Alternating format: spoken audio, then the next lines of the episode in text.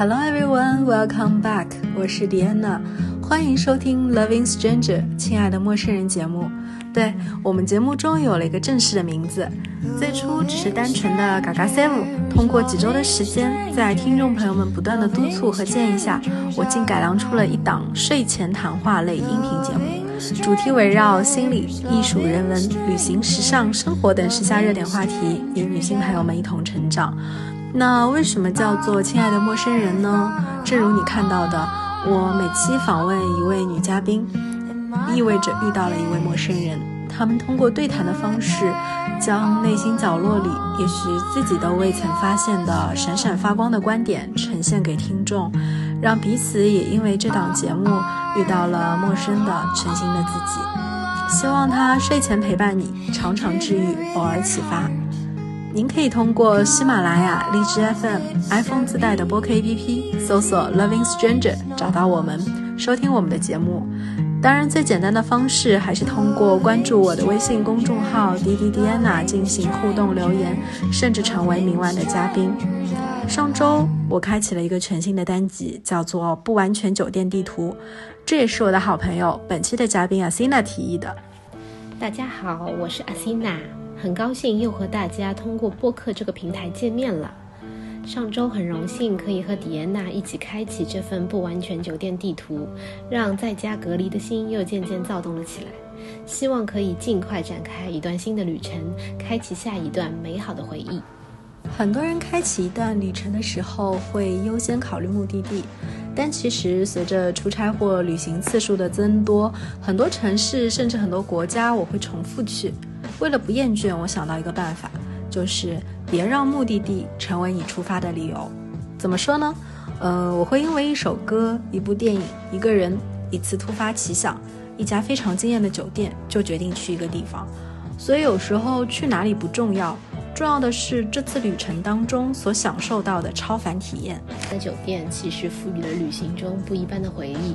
让整个旅行都丰满了起来。而且有的酒店甚至可以成为中你的旅行和度假的主要组成部分。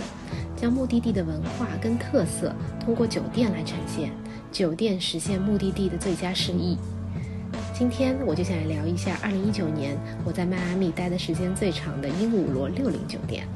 作为一个滨海城市，迈阿密 South Beach 上有着各式各样的度假酒店。我记得当时为了选择一个合适的酒店，也真的是挑花了眼。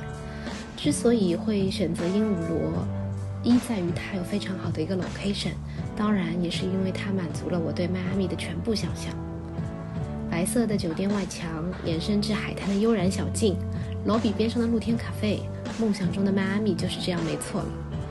我记得我在酒店住了三天，每一天好像也都没有什么特定的行程。其中有一天的早上，我是有预定了一个 morning yoga，然后做完瑜伽了以后呢，就回到酒店去睡一个回笼觉。其他的几天呢，一般性都是睡到自然醒，下楼到早餐厅吃一顿 充满美式风情的 brunch，焦黄的培根跟非常浓重的 cheese，那就真的是美国的味道，没错了。由此开启一个非常美好的一天。对我现在来说呢，其实旅行的意义已经不再是走马观花，而更多的其实是悠然自得，在酒店的泳池边去晒一场日光浴。我记得酒店的 waiter 还会不时的去递来非常充满奶香味的一个雪糕，所以在阳光下吃了雪糕的感觉还真的是蛮让人难忘的。下午睡一个午觉以后，可以漫步到酒店的私人海滩，在迈阿密标志性的海滩小站前，可以租一把遮阳伞跟躺椅，继续享受美国最南端的骄阳，将 freestyle 的精髓展现到极致。晚餐以后呢，酒店的 jazz bar。会有一些 live band 的表演，就有点像 La La Land 当时的 Sebastian 的那个 bar 里边的那种氛围跟感觉一样。然后点上一杯鸡尾酒，配以充满幸福感的一个 fresh fries，这份闲适，我想才真的是一个度假跟旅行的一个意义所在吧。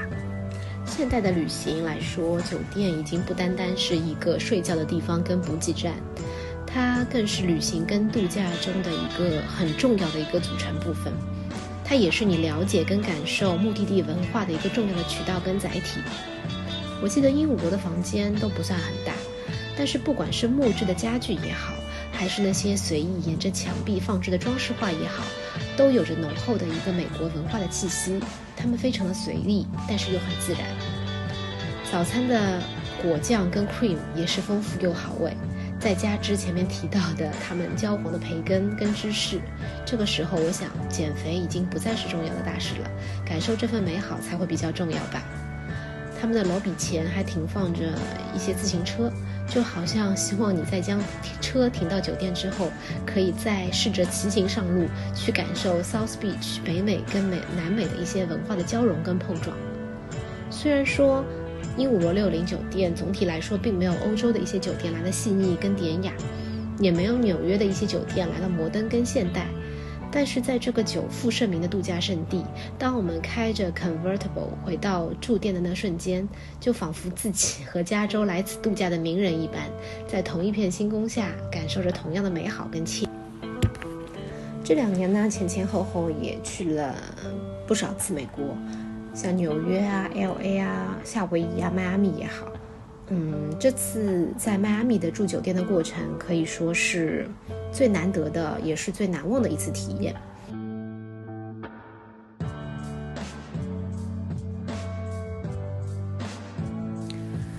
说到目的地示意酒店，我半年前去维也纳的时候，为了避免长途飞行，选择迪拜转机，停留了两三天。所以这座城市不是我的目的地，只是经停地。而且那时候天气还没有凉爽下来，正午最热的时候会超过四十五度。订完机票后我就后悔了呀。好在我找到了卓美亚酒店，与其说它是一座酒店，我觉得更贴切的形容应该是一个超级奢华的海上宫殿群，因为它是由四座阿拉伯风情的宫殿组成的，百分百还原了嗯一千零一夜这种梦幻的场景。那其实阿拉伯的建筑是非常有意思的。可能大家近年来对中东、对阿联酋国家建筑的第一印象是奢华，但其实伊斯兰建筑也被称为面纱建筑，因为它倾向于隐藏在高墙后面，就像蒙着面纱的中东妇女。美丽的景观从外面的街道上是看不到的，而是要你将注意力集中在室内的排布，比如说庭院和房屋。卓美亚酒店的宫殿设计就是很典型的事例，外部是传统又经典的土黄色的外墙，辅以了风塔。那风塔就是类似于当地战争的时候古代人用来防御的军事眺望塔。走到室内呢，又像像圆顶啊、精密繁复的镂空花纹，以及楼宇内宽大的庭院，这些夸张的手法都被反复运用在酒店内，用于表达无穷的威力。那还有酒店的装饰，除了一些阿拉伯风情的金器、花瓶、水烟壶之外，还有色彩艳丽，甚至用金线编织的挂毯。呃，这点还蛮有意思的，就是阿拉伯男女服饰非黑即白，但地毯和挂饰却喜欢使用大块的色彩拼合。所以我觉得酒店本身它就是一个艺术品，这意味着你无需再像普通游客一样顶着烈日出门，在一个个景点之间辗转。而且我的亲身经历是，其实迪拜没有什么值得看的这个景点。如果你真想体验阿拉伯风情，就得去到阿布扎比或是深入沙漠。那，嗯，其实我觉得卓美亚酒店是非常逼真的一个宫殿，所以我在迪拜的这几天里，基本就待在这座酒店里。宫殿之间呢是由蜿蜒的水道连接的，足足有三公里长。你可以坐着阿拉伯特色的阿布拉船泛舟，嗯，待太久呢也不用担心吃腻了酒店的餐，因为酒店有五十多家餐厅和酒吧，每一家都很浪漫优雅，选择也非常多样，有法餐、泰国菜、日本菜，保证不会腻。而且用餐地点也很有意思啊，比如说像那个法餐厅，它就在私人沙滩上。嗯哦，说到私人沙滩，这座酒店的沙滩是有整整两公里长的，而且嗯都有沙滩椅和一些 lounge。太阳落山的时候来这边喝一杯，然后听听音乐，还是不错的选择。刚才说到酒店一共有四个宫殿嘛，有夏宫、皇宫、和宫和义宫。我住的是皇宫，因为全家旅行和父母一起，就挑了最经典、还原中东风情的这个 main building，它算是。而且它的 view 也是最好的，私家露台上不仅正对波斯湾，也是看帆船酒店最好的视角。在这里我一定要提醒一下大家，其实所谓的帆船酒店也并没有太惊艳，它只是造的比较早，所以名声在外。这几年国内的很多酒店已经超越了它。如果现在入住，反而会觉得它的装饰有点 outdate。而且像 Versace、Armani 这样的酒店走豪华路线，但它其实除了 logo 之外，也并没有什么特色。但亚特兰蒂斯就更不用提了，都是小孩儿嗯去看水族馆用的，这个环境实在太嘈杂了。那如果说是一对 couple 来度假，那我就建议选择卓美亚酒店的夏宫。夏宫顾名思义就是像，就有点像 Summer Palace 这种隐秘的度假胜地。它是由一个个独栋的建筑别墅啊，嗯，坐落在一个静谧的园林里，私密性非常好。呃啊，听过我节目的朋友应该谁晓得，我是最欢喜 shopping 的呀。节目里向总归要讲买买买，买啥么子呢？在卓美亚酒店还有一个阿拉伯市集，贩卖一些当地的 handmade 工艺品，包括金光闪闪的金器啊，璀璨绚丽的水晶灯，手绘的色彩艳丽的餐具，还有绣着神秘花纹的长袍，完全可以媲美迪拜最大的商场 The Mall 里的手工艺集市。甚至很多非住店客人，他们只是游客啊，也都会来到酒店专程的参观购物。旅行不单单只是嗯。看景点、走马观花，